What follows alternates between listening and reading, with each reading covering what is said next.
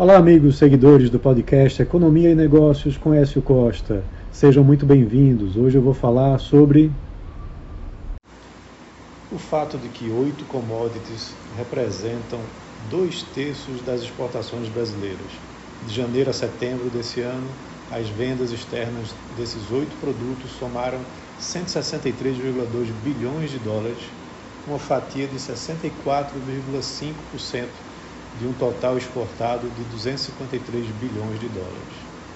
Essas commodities elas é, representam os seguintes produtos: o complexo da soja, petróleo bruto e óleos combustíveis, minério de ferro, complexo de carnes, açúcar, milho, celulose e café, juntos somando 163,2 bilhões de dólares, uma participação de 64,5% neste ano. Esse é um percentual um pouco superior ao do mesmo período em 2022, quando chegou em 63,5%, e quase duas vezes e meia né, os 26,3% dos nove primeiros meses do ano 2000, ou seja, há 23 anos atrás, esses mesmos produtos respondiam por 26,3% né, de todas as exportações brasileiras. É importante a gente entender o que está por trás disso. E o que está por trás disso é a alta das vendas para a China. Né, de janeiro a setembro, os embarques para o país asiático, né, que, é, que foram, foram dominados por produtos básicos, subiram 10,8% para 77,2 bilhões de dólares. E assim a participação das vendas para a China alcançou 30,5%, acima dos 27,5% de igual intervalo de 2022. O valor das exportações totais, por sua vez, caiu 0,1% no acumulado do ano até setembro, né?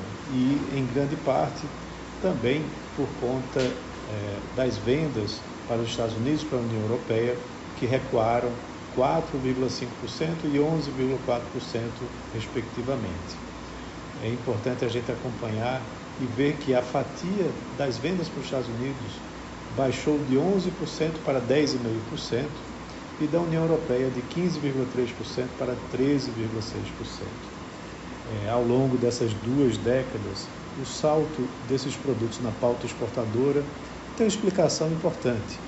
Né? Você tem uma forte demanda da China por produtos que o Brasil produz com eficiência, né? ao mesmo tempo em que a indústria vem enfrentando problemas sérios de competitividade.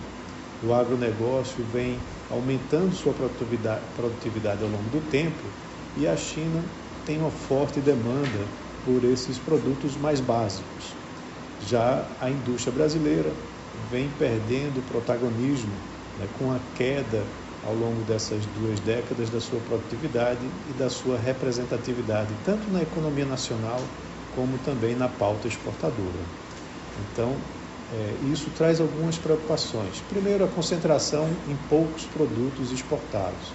E segundo, a forte concentração num único país que demanda boa parte das exportações brasileiras, que é a China justamente o país que, apesar de ter apresentado nesse mesmo período crescimento muito forte da sua economia, agora vem apresentando é, um recuo né, nas suas perspectivas de crescimento que pode prejudicar o mercado exportador brasileiro. Então é isso, um abraço a todos e até a próxima.